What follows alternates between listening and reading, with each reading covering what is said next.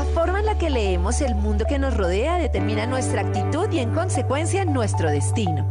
Otra mirada a la humanidad desde la historia, la neurología, el arte y la filosofía nos puede permitir entender nuestra mente de otra forma y así proporcionarnos herramientas para fluir mejor y disfrutar la vida.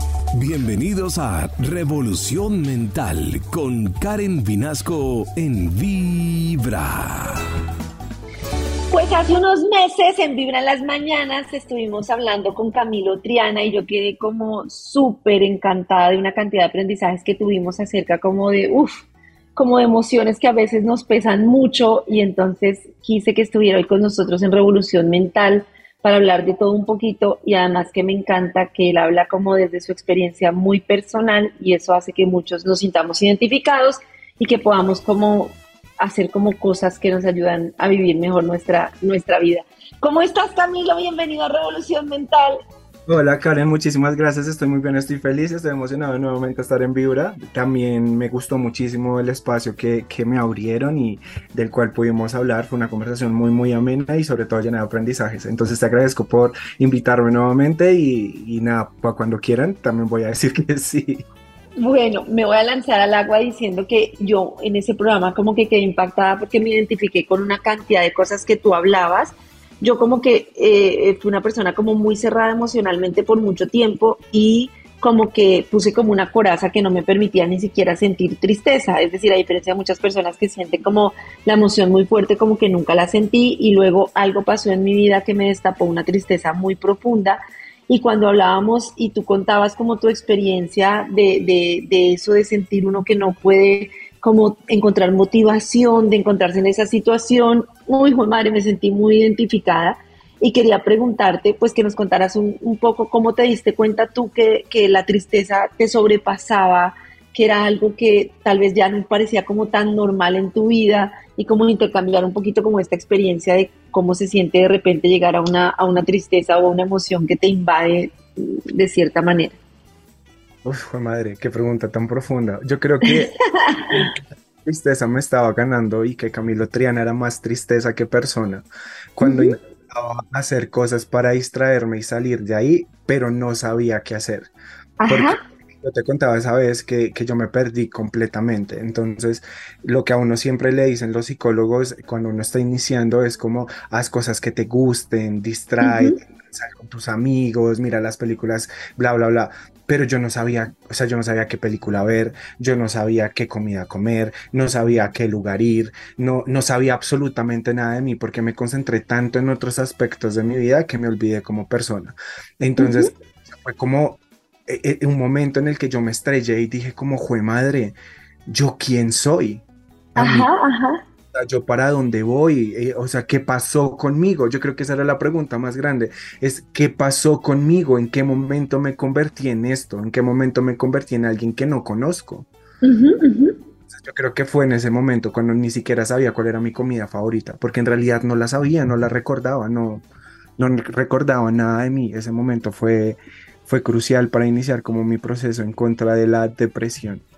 Y que una de las cosas, por lo menos yo sentía cuando estaba en esa tristeza profunda, era como la dificultad de disfrutar cualquier cosa y de conectar con la alegría. Era como, como no sé, si a mí me gustaba un helado de chocolate, ¿qué pasa que ni siquiera me antoja un helado? O sea, que ni siquiera lo más básico que antes me entusiasmaba es como, ojalá pudiera quedarme aquí, no quiero salir de aquí y no me puedo ni siquiera mover. Era muy difícil, yo lo recuerdo así.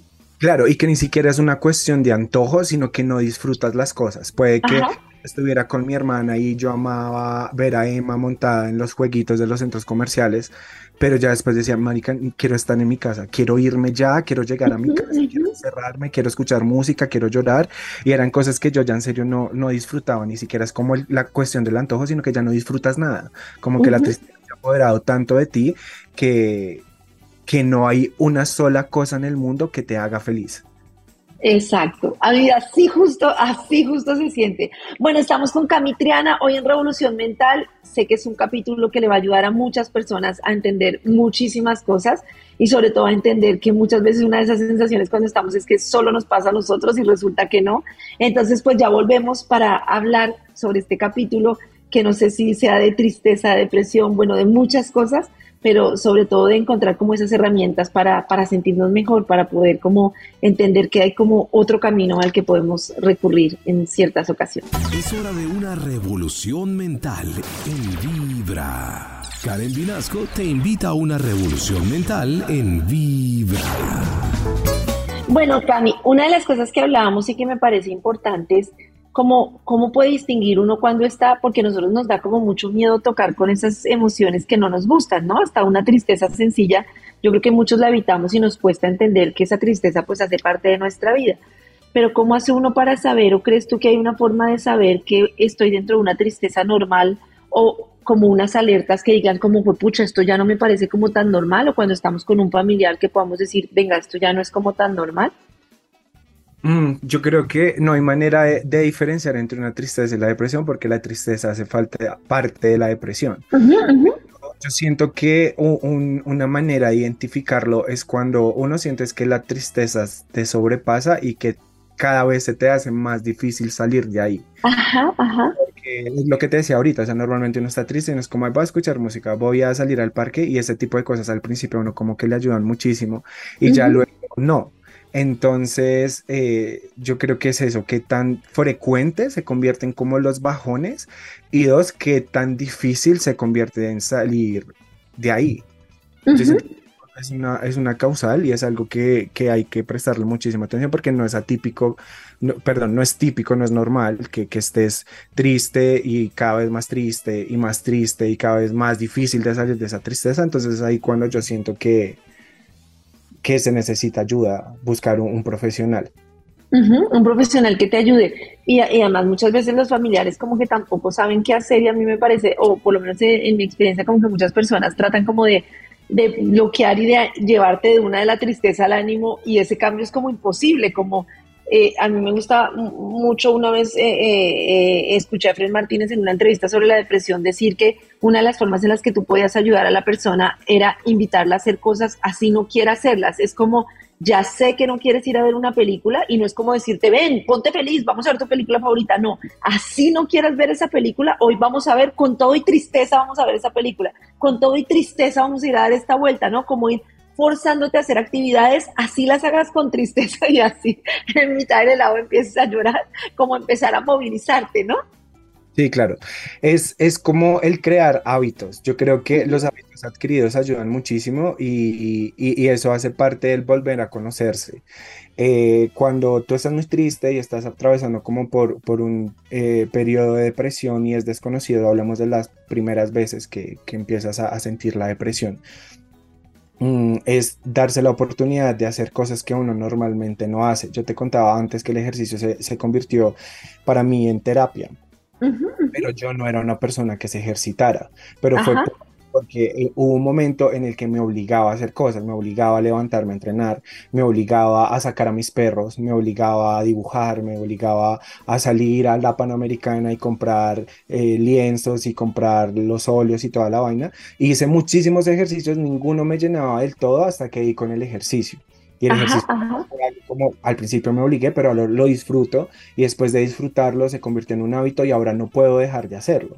Porque ser dos horas de entrenamiento, pero son mis dos horas y eso me desconecta totalmente y, me siento muy bien haciéndolo.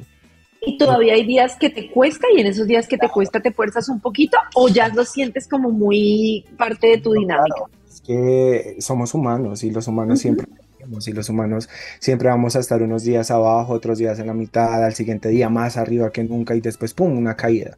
Y es normal, hace parte de nuestro sentir porque una vida lineal sería muy aburrida, una vida sin sentir sería muy aburrida.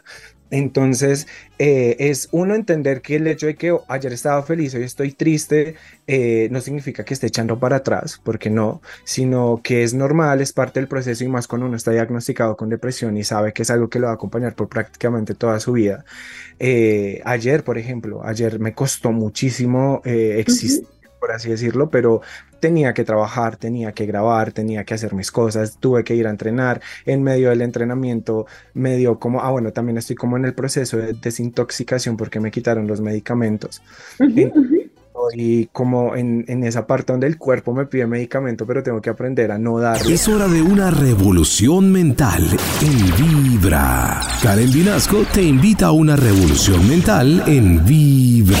Justo la semana pasada me pasó lo que tú dices, yo duré muchos días, hace como un tiempo, que no podía parar de llorar y como que ya duré un tiempo en el que, en el que ya me sentía como mucho mejor, ¿no?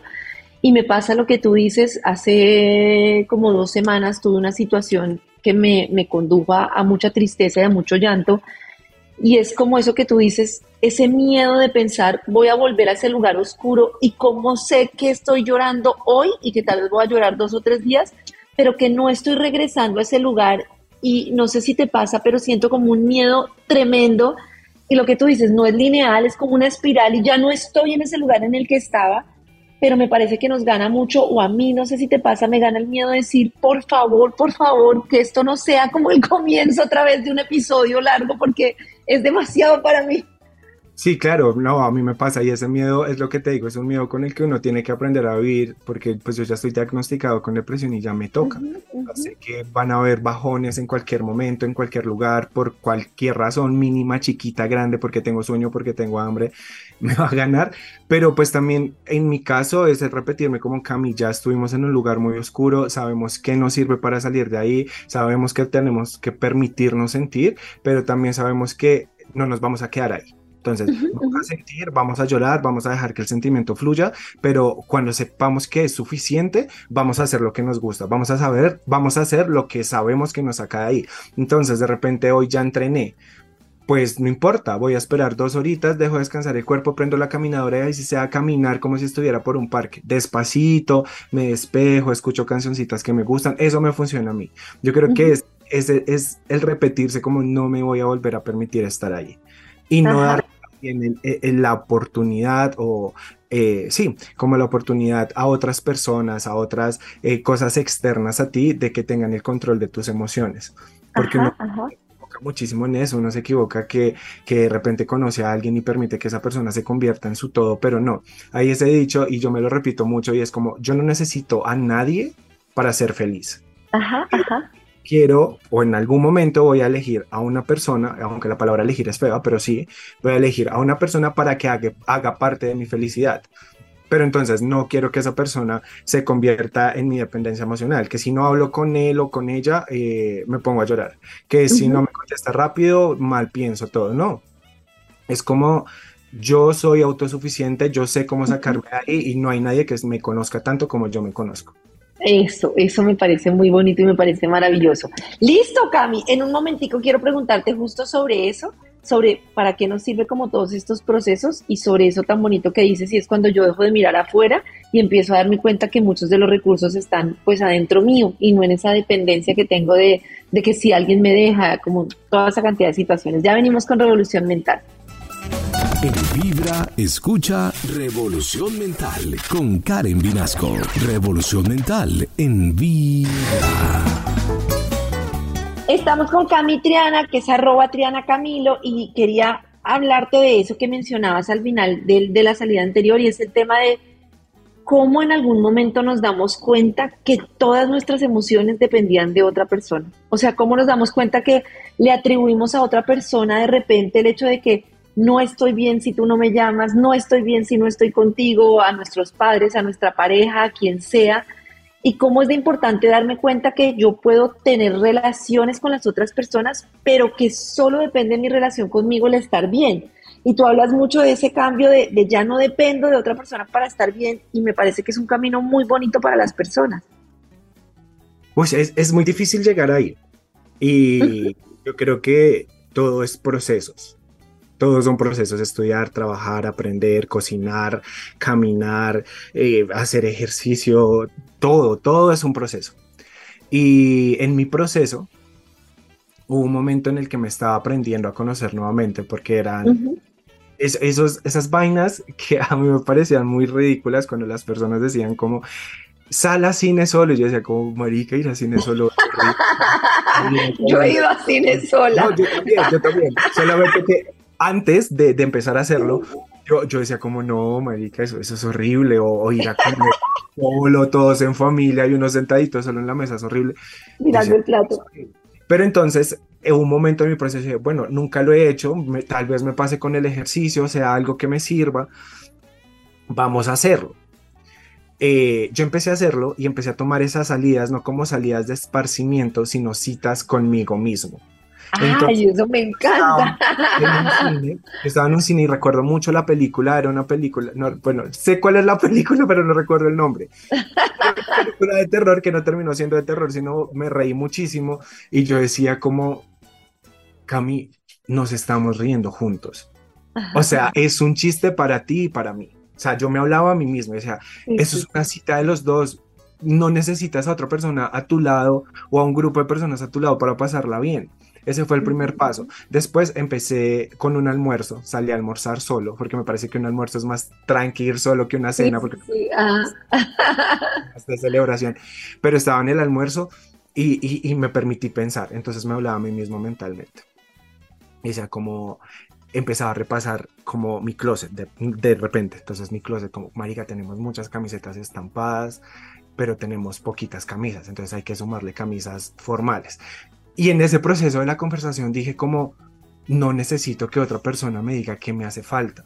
Claro. Luego salí a caminar con mi perro solo porque normalmente lo hacía con mi mamá y empecé a hablar con mi perro, con mi perro mayor que es Magnus, que de hecho lo tengo. Ajá, Magnus y yo le decía como, Mag, tú me conoces hace seis años y has estado siempre conmigo.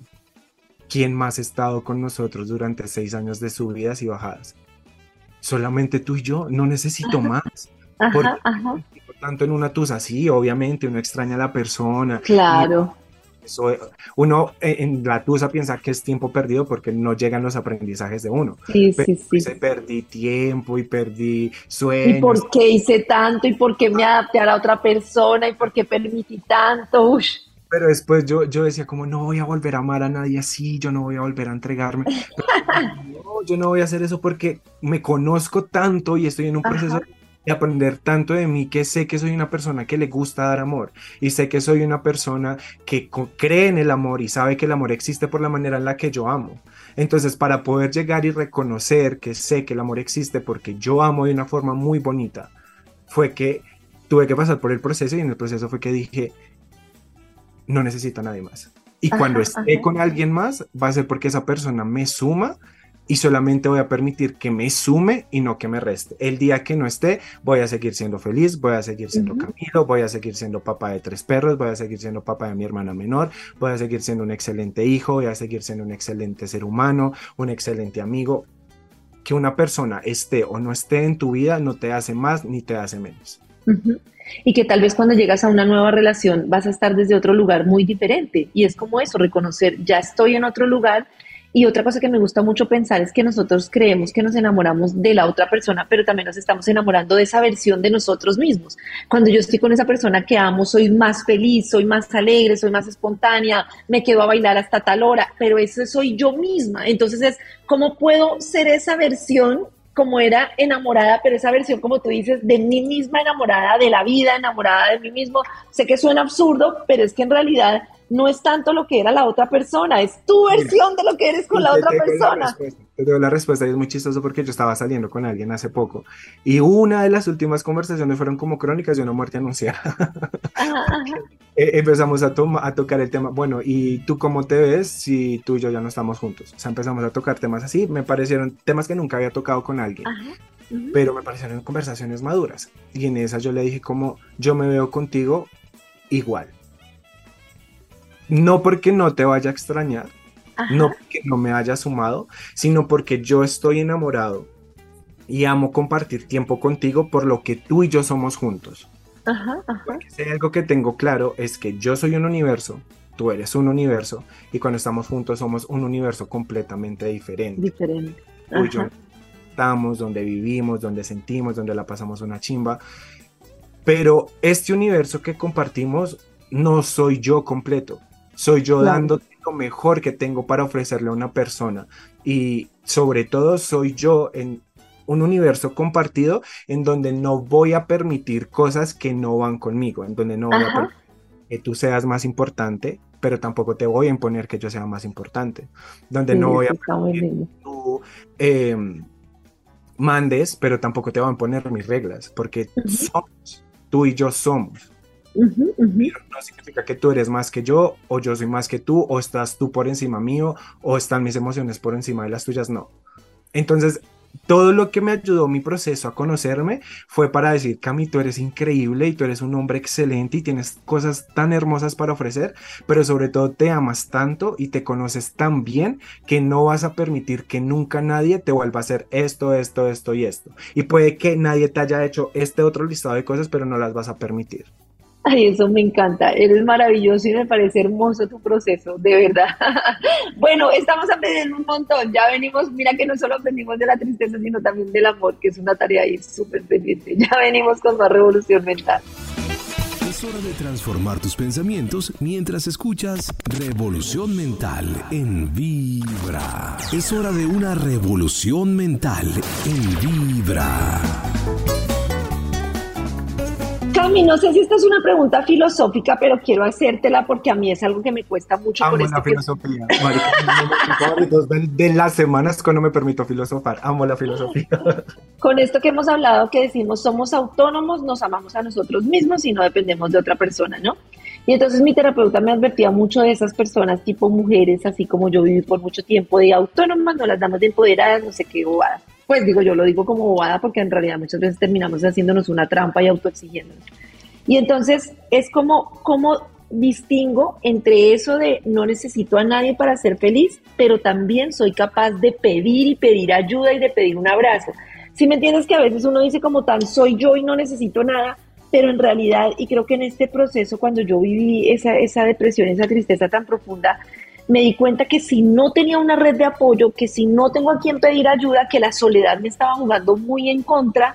Y entonces, ¿cómo hacer para saber que yo soy autónomo, pero que también tengo la capacidad de gritar cuando necesito que alguien me ayude?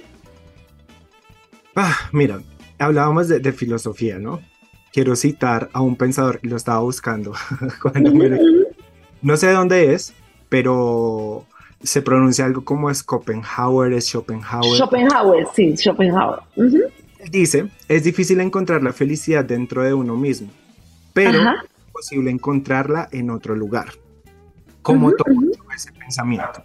Es como si tú no te esfuerzas y si tú no buscas ser feliz por tus propios méritos, nadie va a llegar a tu puerta y te va a golpear y te va a decir, hola, oye, de repente quieres ser feliz esta semana. Nadie va a llegar, nadie te lo va a decir de una manera sincera, porque cuando uno busca ayuda en las personas, muchas personas no saben cómo abordar un tema de depresión y es como, ay, no esté triste. No esté triste, porque está triste. O qué tal cuando le dicen a uno, pero si usted lo tiene todo, pero usted qué le pasa. Entonces, el proceso de buscar ayuda tiene que ser, bueno, hay, casos, hay casos de casos en donde lamentablemente hay que empujar a la persona. ¿Qué pasó? Está filosofando. Em, hay casos lamentables en donde sí hay que empujar a la persona que busque ayuda o obligarla o internarla a las malas, pero hay otros momentos en los que uno dice como me mamé de estar triste. Entonces yo creo que eh, hay momentos en los que y sobre todo es en las noches porque no hay nada más existencial que la noche o no hay nada más existencial que la luna o la oscuridad. La madrugada, a mí me agarra la madrugada.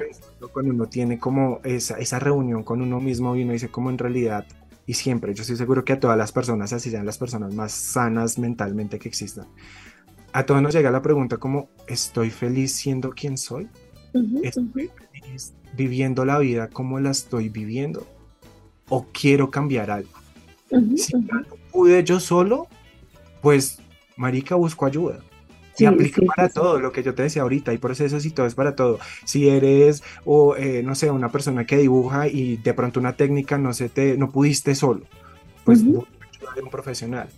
Si eres futbolista y no puedes hacer, no sé, no sé nada de fútbol, no, no, no puedes 21, pues, si sabes, es como como que es un punto de análisis en donde siempre uno dice como estoy feliz con lo que soy. Y, yo siento que lo más difícil que tenemos las personas que tratamos de hacer un activismo eh, desinteresado de la salud es dejar y sacar del tabú la salud mental. Ay, sí, que es como, además hasta en las empresas, yo veo personas que muchas veces trabajan conmigo y se sienten culpables por pedirme un día porque se sienten mal, es como si fuera lo peor del mundo. Es hora de una revolución mental en Vibra. Karen Vinasco te invita a una revolución mental en Vibra. Cuando tú estás triste es peor que cualquier dolor de muela, cualquier, cualquier, cuando tú tienes una, un, un estado mental que se te dificulta y te obligan a trabajar es más difícil que cualquier otra cosa.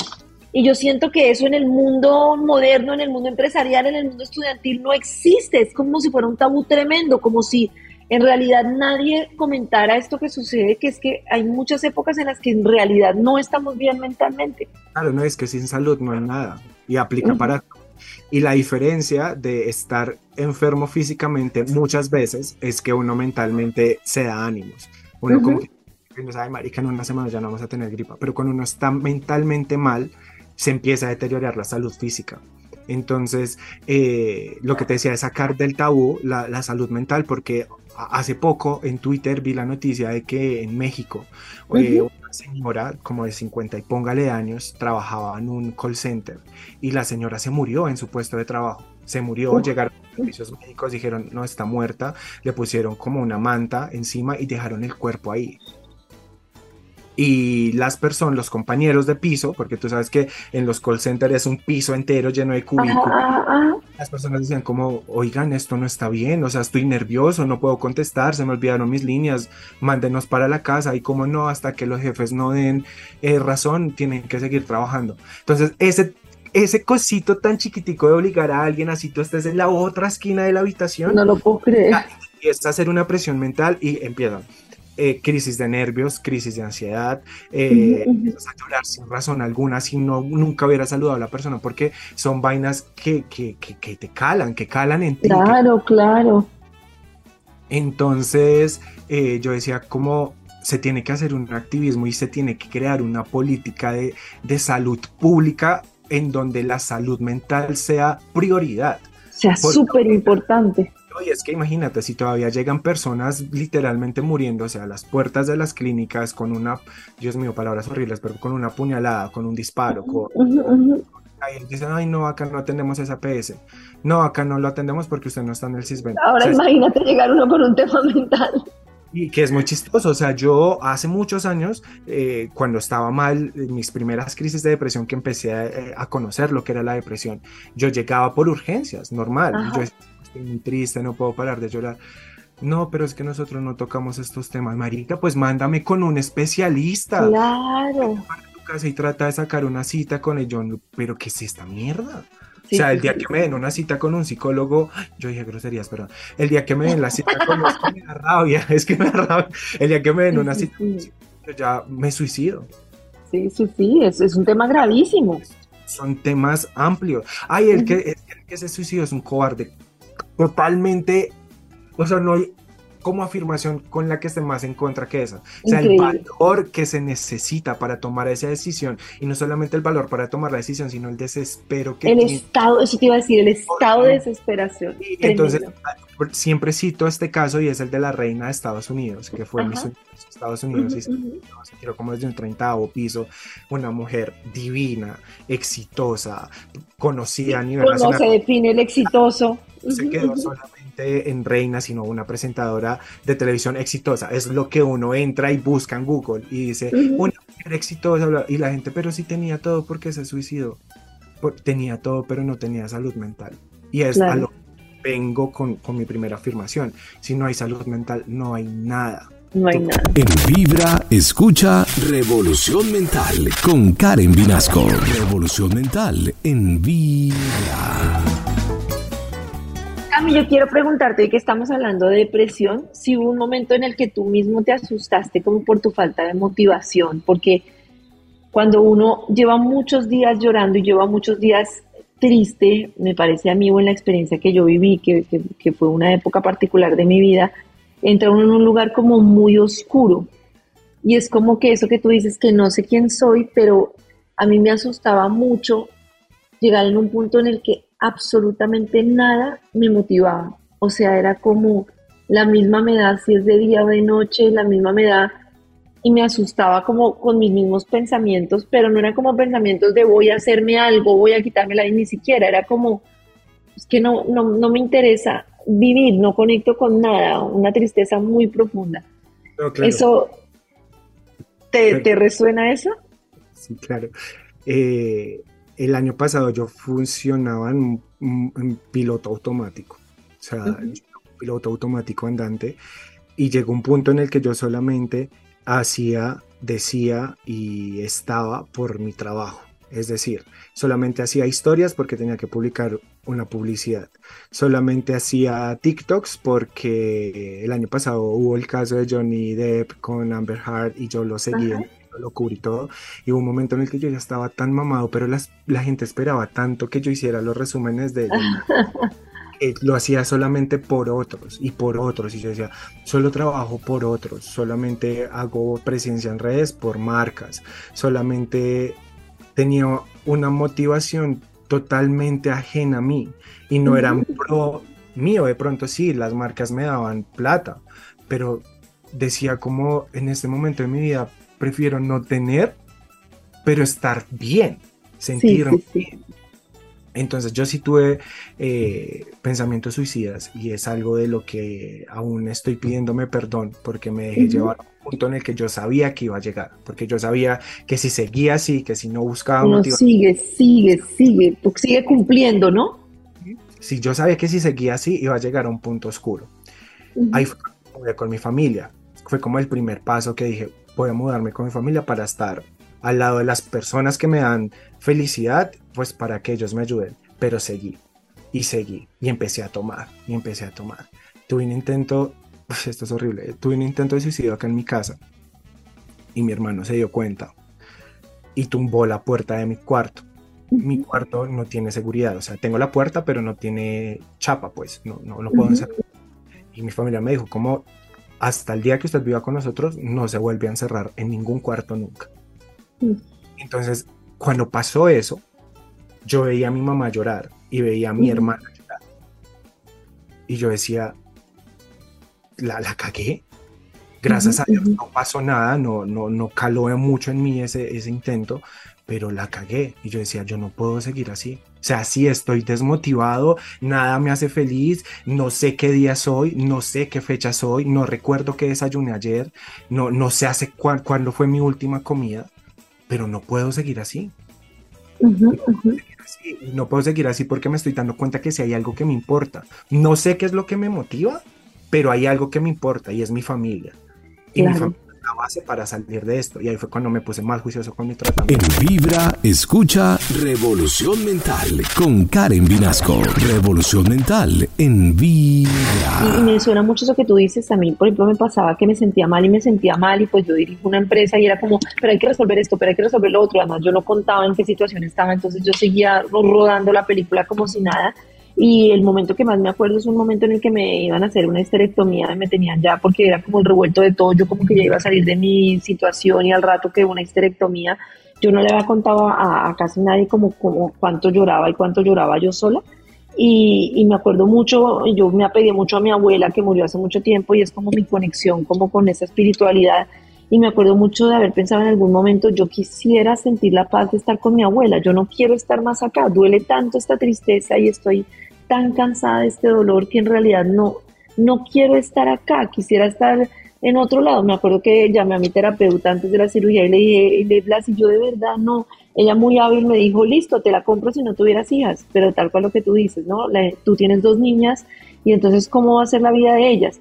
Pero me, me resuena mucho eso que tú dices de, de dejar, sabemos que ya estamos en un momento de tristeza y estamos tan metidos en otra cantidad de cosas que socialmente se han vuelto más importantes que no somos capaces de parar a atender nuestra salud mental. Y cuando uno no para y no se atiende, el tema es como si tú tuvieras mal la pierna y siguieras caminando y corriendo y corriendo sin parar, pero no lo atendemos igual porque es la salud mental.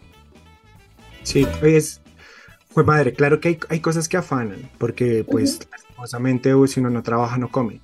Y si no de hambre, ¿sabes? Pero si hay cosas que pueden esperar. que por concentrarte en tu salud mental tienes que lastimosamente perder tu trabajo, hazlo. Porque si no pierdes trabajo vas a perder tu salud y sin salud no vas a poder trabajar en ninguna cosa. Que si por concentrarte en tu salud mental tienes que perder a tu pareja o a tus amigos o tener una mala relación con algún familiar, hazlo. Porque sin salud mental no hay nada. O sea, uno se afuera tanto en, en mantener y sostener cosas que, marica, ¿para qué? O sea, esas cosas a uno no lo sostienen.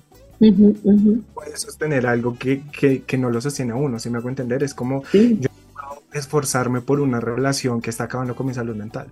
Es que lo que más nos sostiene es la relación con nosotros mismos. Ese es como nuestro sostén, nuestra mente, nuestro espíritu, nuestro cuerpo, nuestro sentir. Eso es toda nuestra arquitectura.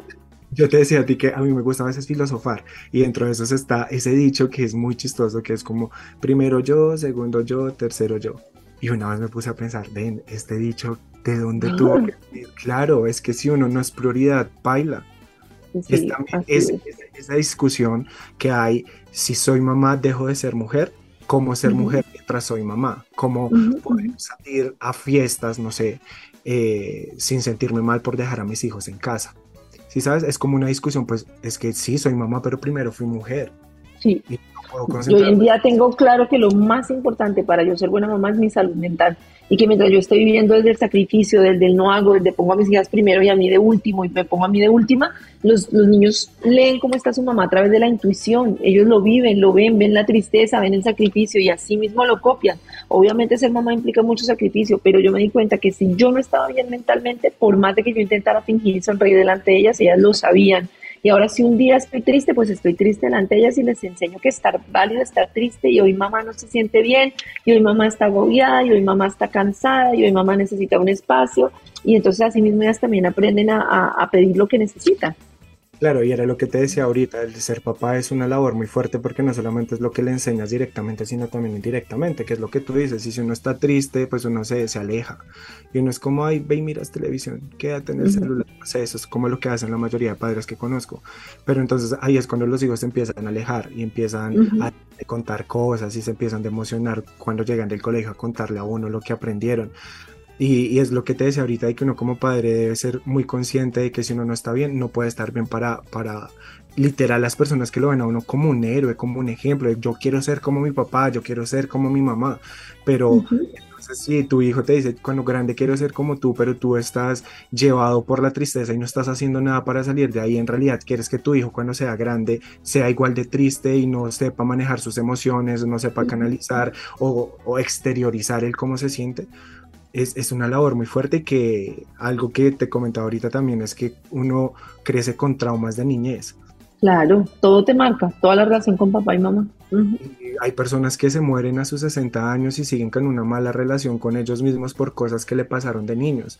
Entonces, eh, el estar bien no solamente eh, influye en la salud mental propia, sino en la de las personas que a uno lo rodean.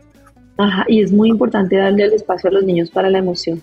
O sea, yo con ella soy muy, estás molesta, esto se llama molesta, déjalo salir. ¿Qué, ¿Qué puedes hacer? Puedes pegarle una almohada, puedes gritar, pues deja salir esa rabia porque esa rabia te está funcionando de alguna manera. No es, cálmate, respira, pero ¿por qué estás brava? Pero no puedes estar brava, pero ¿por qué lloras? Pero no, esto se llama tristeza y así se siente. Entonces, en la medida en que los niños logren darle el espacio a la emoción y en vez de contenerla, dejarla pasar, pues obviamente otro, otra historia estaríamos cantando si hubiera sido así como nuestra niñez. Es más fácil enseñárselo a un niño que es inocente frente a eso, porque si a uno de adulto le cuesta como tengo que dejar, o sea, uno a mí me da pena llorar, yo soy una persona súper llorona, pero a veces me da pena llorar, pero digo, no, no, porque tengo que tapar mis lágrimas, que salgan y claro, ya. Claro, sí, que salgan y ya, debemos normalizar que pues las emociones necesitan su espacio y su tiempo y todos los días. O sea, yo me puedo aguantar las ganas de llorar, pero las ganas de llorar van a llegar en otro momento y van a ser más fuertes y me van a arrastrar a un peor lugar. Así es. Cuando se siente, al igual que los conflictos, los conflictos se arreglan cuando estén pasando y no después cuando ya no importan.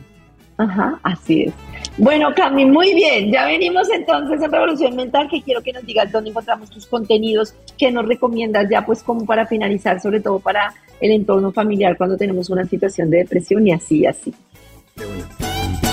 Es hora de transformar tus pensamientos mientras escuchas Revolución Mental en Vibra. Es hora de una revolución mental en Vibra. Bueno, arroba Triana Camilo, te encontramos en Instagram y pues en las redes y, me gustaría que nos dieras como una recomendación según tu experiencia para los familiares pues de una persona que está teniendo una depresión, que nos recomiendas, como en esa, ese último consejo que nos darías y pues obviamente pues que nos recomiendes para seguirte en tus redes con todos esos contenidos maravillosos que haces. Bueno, eh, yo creo que la recomendación que siempre hago cuando me preguntan personas como cómo puedo ayudar a una persona que está cerca, está pasando por depresión, siempre recomiendo el libro La depresión no existe. Es un libro muy fácil de leer, es un libro corto, es un libro que enseña muchísimo. Es un libro que le hace terapia. Ahora, si quieren de pronto un poco más profundo en cuanto a lo que es vivir con depresión y saber uno qué siente, cuando está en la depresión. Hay un libro, es, es, un libro muy cruel, es un libro muy seco, es un libro muy contundente por sus contenidos, que lo escribió Alba González.